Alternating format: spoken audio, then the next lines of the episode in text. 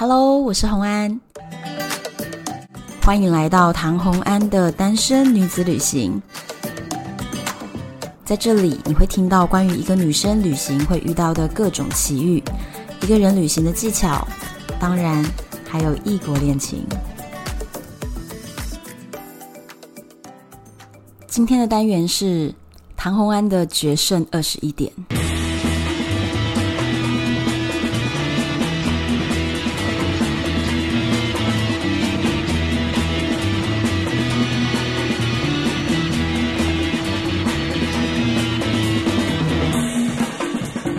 Hello，新年快乐！我们今天又回到了赌场的单元。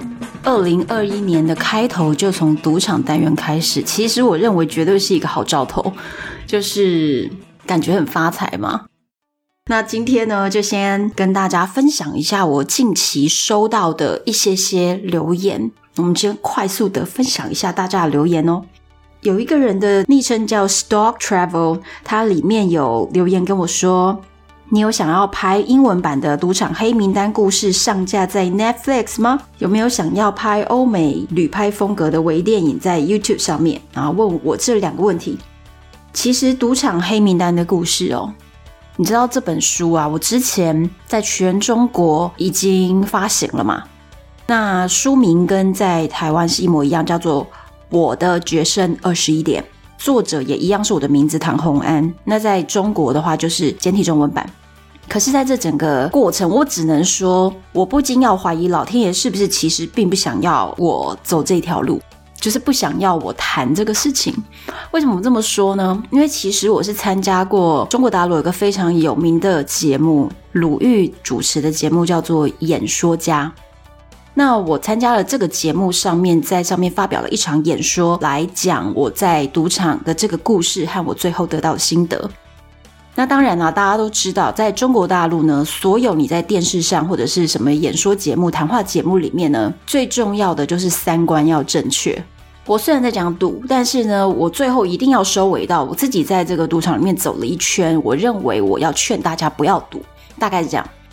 其实那个节目录得非常精彩，然后当场呢，我的效果也非常非常好。其实我当时一从那个每一位讲者要从两片门之间打开，然后走出来，我走出来的那一刻，真的是所有包含主持人、包含陪审团，还有现场的来宾，陪审团里面还包含了一位台湾非常知名的艺人寇乃馨，全部是两眼发直的看着我。那后来我也得到他们非常高的评价，可是。可是，你们现在怎么样搜网路都不会看到这一篇，为什么？就在这一篇已经剪辑好，然后送出去最后审查的时候，习大就是那个习大，他就颁布了禁奢令、禁赌令，所有与这个东西相关的，不管你怎么正着说、反着说，你怎么样劝大家不要赌，总之这件事情不准谈。所以我那段节目硬生生被剪掉，诶那个，我下一次再跟大家分享我在录这个节目的这整个过程。那个是人生压力最大的时刻，就是我活到现在，我的人生压力最大、最大、最大的时刻。我怎么回想都没有任何一刻可以超越那一次录影。之后再来跟大家分享，蛮精彩的。其实当时啊，我那本书在中国的所有线下活动、实体的签书会，要跑遍好几个省份，都已经安排了。然后就是那个禁奢令、禁赌令一下来，所有的线下活动全部取消，那所有活动只能在网络上面进行。那当然啦，力道就变得很小了嘛。再来是，其实我当时谈好了那个出版社之后，我其实已经有金主了。我的金主是谁啊？就是王总。好，如果你们不知道王总是谁，那就表示你没有听我这个 podcast 另外一个系列，就是《异国艳遇》里面的第十四集，讲的是我跟王总的相遇。那王总后来就帮我引荐了，把这本书直接找到中国一个非常非常大的媒体出版公司凤凰联动出版。然后在那一次当中呢，也直接就是谈好了。王总说，如果凤凰联动的张晓波老板他愿意帮你出版的话呢，那我这边没问题。你的影视部分直接我就是。出资了，都讲好了，你知道吗？唉，然后就是西大的禁赌令，所以接下来这件事情就没有影子了。我我目前啦，我觉得这本书其实目前出了繁中版跟简中版，我其实也觉得说应该要出翻译的版本，或者是要出比如说韩文版、日文版。可是呢，在接洽出版社这个部分呢，就是我之前有试着接洽过，但是我后来好忙，然后前面的接洽也没有什么结果。所以，如果各位听众朋友们，你们有这样的人脉，请你私信我吧。就是这本书其实是可以直接卖海外版权的。那因为目前版权全部都在我手里，所以卖海外版权是绝对没有问题。影视的版权的话，也可以跟我接洽，因为现在版权都在我这里。非常希望未来有机会让这个故事用不同的方向来跟大家见面。再来，我看看还有没有其他的留言是讲到我们赌场相关的哦。哦，有一个叫做“有时候八八八八八八八”的这个 昵称的这位朋友，他直接留言说：“赌场系列他真的太喜欢了。” Bond Radio 说：“谢谢你分享精彩 Podcast，I'm in your big fan now，会让人一直很期待更新节目的内容。”嗯，还有 Blue 零一一三零五五七，他说。每一集都好精彩哦，加上 FB 上面会配的那个图片跟影片嘛，所以他就觉得哇，身临其境。还有呢，单身男子也爱听啊，所以其实好像看起来真的蛮多朋友是两种故事，两个故事线，就是不管是赌场的或者是艳遇系列的都很喜欢。那跟大家讲一下哦，之后啊。我就是会那个有新的主题线进来，比如说我之前有在我们的一个 FB 社团，社团名称就叫做单身女子旅行，那里面呢就有请大家投票，那有人投了说要讲俄罗斯，对不对？那个来宾我已经邀好了哈，就是跟我一起写书的，全台湾算是最 top 的。俄罗斯达人，我请他来跟我一起聊，因为我们的俄罗斯书是一起写的，他很懂那里面很多的俄罗斯的文化，还有他会讲俄文，所以呢，很多东西我们可以聊得很深入，很有趣，敬请期待啊！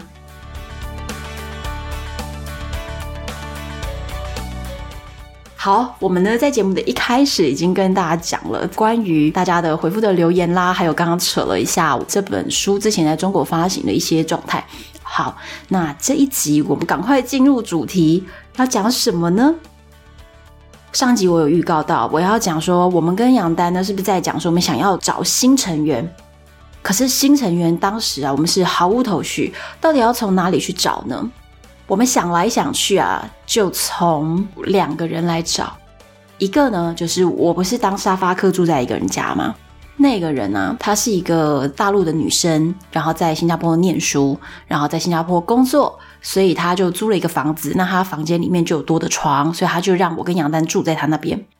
在我们住在那边，每天跟她聊天的过程中，我们就觉得说，这个女生呢，好像很优秀诶。拿奖学金去念书，后来又进入新加坡的银行业，所以整个就是非常优秀又聪明的一个人。所以讲到数学，讲到什么，他是非常厉害的。所以呢，想来想去，我们就想说，可以问问看他，就问他说：“你想不想知道我们每天在赌场干嘛呀？”因为一开始我当然是不会直接讲实话嘛。我一开始跟他讲说，我们在赌场是要写赌场的故事。后来我们就渐渐的透露，在他的反应没有很反感或者是很剧烈的状况下，我们就慢慢跟他讲。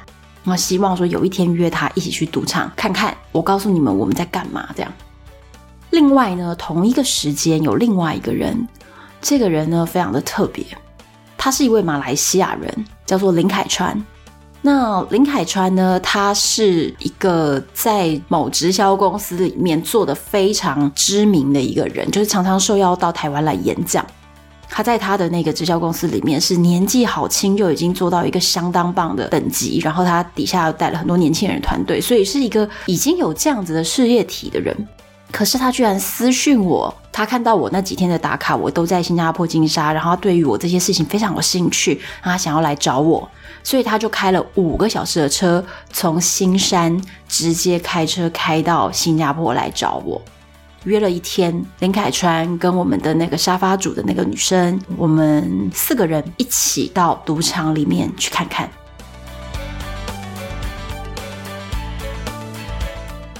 其实赌场里的观光到底是是怎么样呢？当然呢、在一开始我们都必须先解说我们到底是依据着什么来做的，就是所谓的数学几率。我们是依据数学几率在下注，而不是在赌。不是那种你觉得现在要押这个好或那个好，不是这样的，都是数学会告诉你。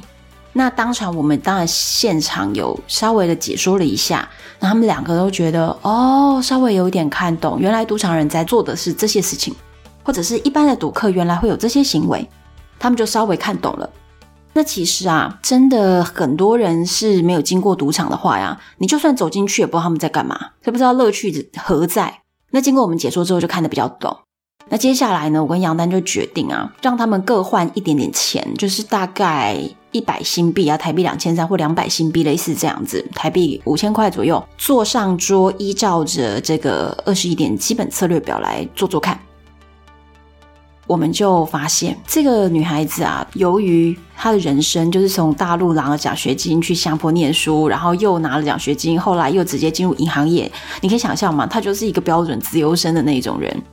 所以其实这个人呢，他对于整个赌场的事情，他一直呈现一种很害怕、很惶恐，然后觉得会不会这里面是一个局？你们会不会有什么事情没有告诉我？你们会不会是骗我的？这件事情会不会背后其实是有什么阴谋？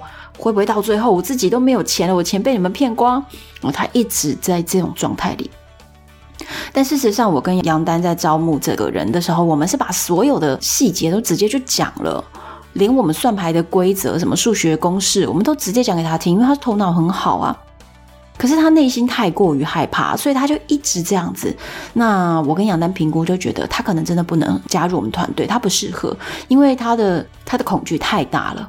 而且我们没有人要骗他，他就一直觉得我们说不定会骗他。我觉得在一个没有信任基础的状况下，这怎么合作啊？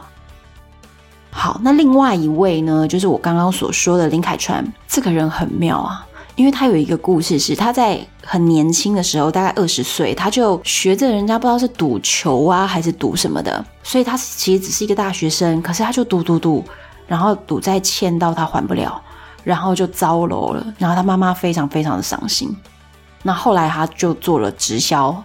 正经的哈，不是老鼠会那种正经的直销，然后做起来了，然后把这些债全还了，所以他的这个故事才会在他的那一间直销公司是一个传奇性的故事，而且他年纪很轻。那他这个人就是主动联系我，你就知道他对赌真的是非常非常有兴趣。那我们也让他换了大概两百新币吧，就试试看喽，照着二十一点基本策略表格来做，然后我们发现。嗯，他忍不住的会想要照着当下的气氛来下注，他没有办法跟着数学几率走。数学告诉他该怎么做呢？他就没办法那样做，他忍不住。我不知道，呃，很喜爱听我这个赌场故事的朋友有没有是那种很喜欢上赌场的人，或者是说你是很爱打麻将的人，你能感受到那种忍不住的感觉吗？我可以理解他，但其实我不是这样子的人。之前有讲过嘛，我之前真的可以坐在一个赌桌上三四个小时，数字不到，牌桌不够热，我真的不下注，我是可以这样子的。所以呢，他就是忍不住的要，就是下一下这个，下一下那个，现场很热，他就想要下一下，不管数学告诉他是什么，他忍不住的就想要跟着大家一起赌一把的那种。那当然咯，我跟杨丹就很确定，嗯，他也不能加入团队。怎么办？我们找的两个人都不能加入团队，但是，那一天我们就做了个赌场观光就对了啊。然后这时候啊，杨丹突然告诉我，我之前在拉斯维加斯认识到的一位金主，然后这位金主呢叫阿涛，他说他也要从美国飞过来新加坡。诶，我说什么？新加坡的这个漏洞已经大到连在地球另一端的人都要飞过来抢钱就对了，有这么夸张？他就说：“嗯，这个漏洞算是相当不错的，所以呢，阿涛要来。我说那哪天到？你觉得我们办法跟阿涛谈？我们组新的团队？”他说：“嗯，找阿涛倒是可以哦，那就叫他当金主。”他说：“其实阿涛啊，又是一个传奇性的人物。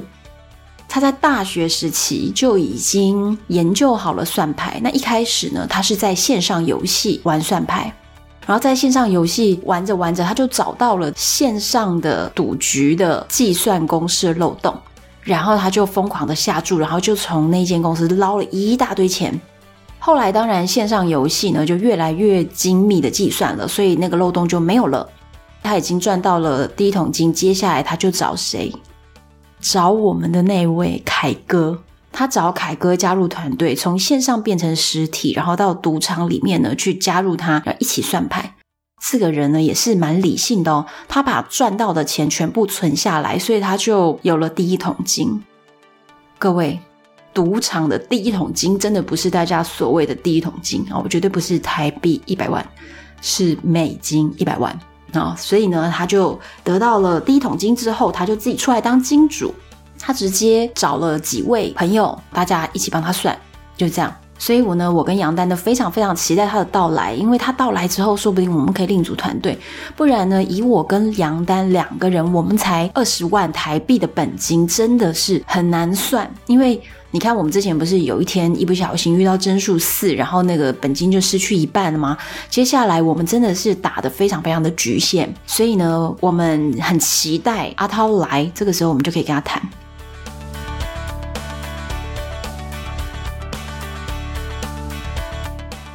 他来的那一天啊，我们在这个新加坡金沙赌场前面的一个地方约碰面。杨丹就先告诉我说：“哎，我跟你讲，你等一下看到阿涛，你不要太惊讶，因为呢，阿涛其实就是一个傻呆呆的人。”我就说：“什么意思啊？你这个形容词听都没听过，什么傻呆呆啊？”他就说：“他就是有点宅啊，有点傻，有点呆，就是那样嘛。”当我看到阿涛本人的时候，我就知道了。简单讲呢，就是呢，他的装扮非常的普通，就像是呃学校比较不会打扮的那种同学，很普通的衬衫配上普通的牛仔裤，然后戴着粗框眼镜，那发型呢也不打薄。诶，你就想说，诶，那这样发型不打薄又戴着粗框眼镜，是不是很文青呢？诶，也没有，也没有很文青，反正看起来就不是不会打扮的男生。他脸上总是挂着一种很尴尬的笑容，可是人很客气，那感觉是随和的人。那再来，他讲话就是有一点广东腔调，那他喜欢讲话的时候把尾音拉得很长很长。所以像我们就说，哎、你大老远从拉斯维加斯飞过来啊，你也是为了那个 Lucky Seven 来的嘛？他就说，是啊，就把啊拖得很长这样子。我说：“那你有带你朋友来吗？你有带团队吗？”有啊，他讲话就是这样，所以就是很可爱啦。后来我就直接问他说：“那你要不要合作啊？杨丹跟我呢，我们两个人当你的 counter，就算牌者，那你的人当大玩家来下注，所以钱掌握在你的人那边，这样子你会比较安心。你觉得这样行吗？”他就直接说：“可以呀。” 然后。哎，毫不犹豫，哎，很干脆。接着他说：“那你们要拿多少啊？”我们就说：“输的部分啊，我们是没有办法付的，所以呢，我们可以利润少分，但是我们不承担输的部分。”他说：“也可以呀。”我说：“那我们两个也可以合并计算，就是说，假设杨丹有赢，但是我输了，那我们就被抵消掉，这样也行。”他就说：“可以呀。”我之前有讲过，我们要去算说你每一注可以下到多少。那当然我们不好意思直接问他说，那你总资金准备了多少？我们就问他说，那你觉得我们每一注可以打满吗？因为每一注打满才是真正有效率。你可以同样算这么长长的牌的时间，你这一注你可以下五百，你当然不要下一百嘛，对不对？那我们当时是为了风险太大，因为我们资金好少，所以呢，我们没有办法打满注。那我们就问他说：“那你可以打满吗？”他说：“一注打满是多少啊？”我们说：“一注就是五百新币。”他说：“五百新币哦，可以呀。”所以你看哦，他讲话虽然就是傻傻的这样跟你讲，可是其实他脑筋转得非常快，他早就把凯利法则差不多算过，他知道以他口袋里的深度呢，一注打五百根本不是问题。所以他早就算过了，我们都是算过的。It's a deal，我们就已经谈定了，我们是怎么样合作的。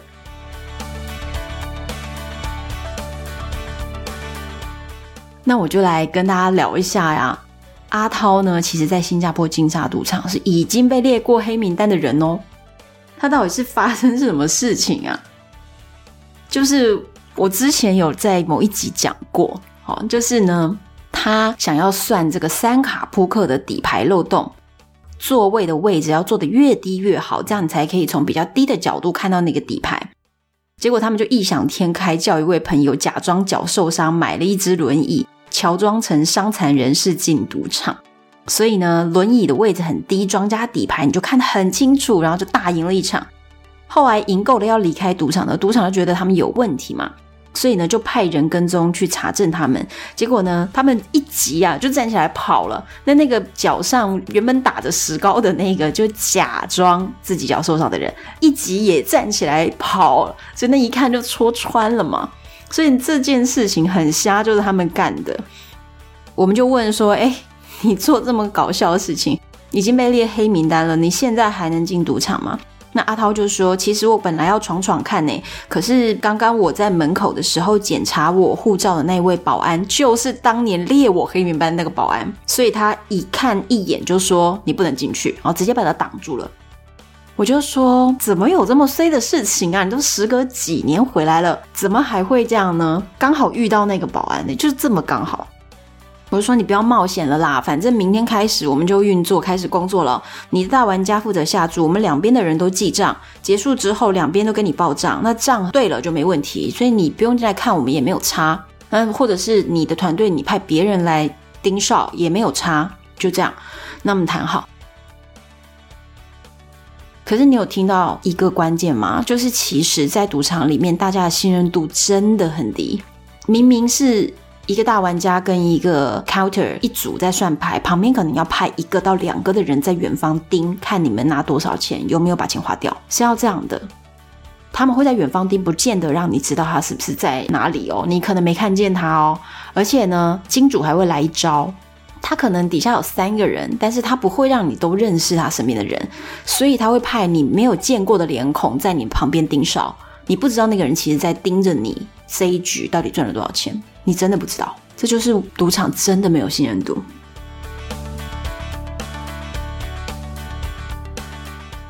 在我们第一次执行阿涛团队，就是我们的新团队的算牌计划的时候，傻眼的是阿涛进来了。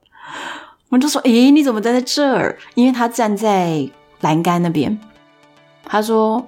哦，我今天就尝试从另一个门进来，然后检查的两组检查的人都没有发现，他就进来了，然后他就一直站在栏杆边，那就看我们。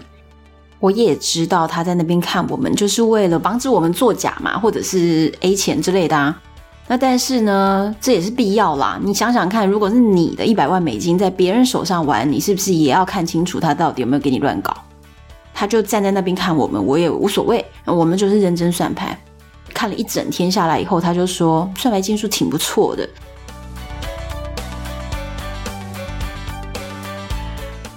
那天呢，我们就发生了一个挺有趣的事情哦，就是杨丹负责算二楼，我负责算一楼。阿涛呢就带着他的大玩家呢站在二楼的矮墙边，所以他又可以看到二楼的状态，又可以往下看到一楼的状态。我这一桌呢，其实已经算到桌子要热喽。我上一次有讲嘛，我没有那赌场的算牌客的气质，所以呢，人家看不太出来我也是算牌客。虽然我们大家是有定协定，就是任何一个算牌客先上了这张桌，别人就不能去抢，但是人家看不出来我是啊，所以我已经算到了，而且把大玩家叫来了。在这个 moment，隔壁那一个人就是一个算牌客已经上桌，我就想搞什么鬼啊？他根本不能来我这一桌的。可是你当下要怎么跟他说？没有办法说呀。结果呢，就在我打 pass 说要下注的时候，阿涛一个箭步就冲上来，直接把那个注呢压在我要下的那一个格子里，然后打满。打满的意思就是说，这张桌子一一注就在一个格子里，最高就接受到那里，所以别人就不能同时压一模一样了，因为那个是 lucky seven 的注。他怕一张桌子只要中一个 lucky seven，然后就是有十个人都压在那，不是那这桌就搞到破产嘛？所以这种特殊规则可以直接赚十一倍的这一种，它会是有限制的，就那个格子的最高只能最高这样。所以如果说有一个人下了两百，另一个人再补个三百，那可以两个人都在那个格子中。但一个人如果下满了，别人就不能下。然后那个算牌客超级不爽，他就转头哦，就瞪着阿涛。阿涛就看着他，就是也没有要让的意思。结果那个人的表情啊，就突然有一个很复杂的变化，好像就突然觉得，嗯，哎，你好像是算牌的，就是这阿涛也是在算牌界很有名啊。所以那个人好像突然领悟到，哦天哪，这是阿涛在算牌。所以那个人就，哎，摸鼻子就走了。结果这一注牌一翻开，我们就中了，赢多少？台币四十五万。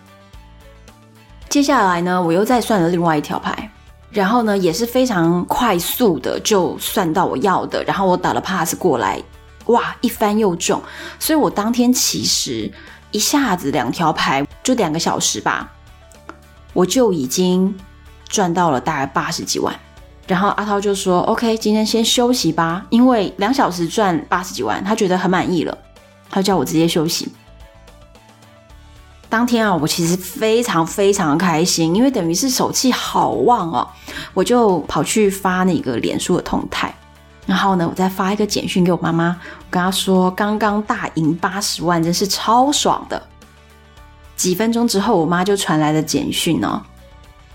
我觉得我妈是一个非常有智慧的人，非常的理性，她就讲了一句话，她说：“赢到自己口袋的才是你的。”有没有觉得简直就是泼了盆冷水嘛？可是我觉得是啦，因为其实赢了八十几万，并不是赢给我呀，是赢给阿涛，而阿涛也不是赢八十几万，因为他还是要分红给我们。而且其实大家要记住一件事：你在赌场的输输赢赢，在你离开赌桌的时候才是真的。你如果持续坐在那边继续输赢下去，也有人前面赢了几笔，然后后面全输光的也有啊。所以呢，我就常常跟我在玩德州扑克或者是在赌场的一些朋友，跟他们讲说，赢的时候记得站起来，站起来就是离开那张桌子的意思。赢的时候记得站起来，赢的时候你如果不懂得见好就收，最终这些东西都会消失不见。如果你也是很喜欢赌的朋友，记住我这句话：赢的时候记得站起来。OK，今天的故事跟大家聊到这边，大家还喜欢吗？欢迎你们到 Apple Podcast 帮我留言哦，或者是到我们有现在的 FB 社团“单身女子旅行”，或者是唐红安的粉丝专业唐红安的 IG，各种方式，只要你联系得到我，我都会亲自回复你。也可以许愿你们之后想听什么故事，敬请期待下一集喽。我是红安，拜拜。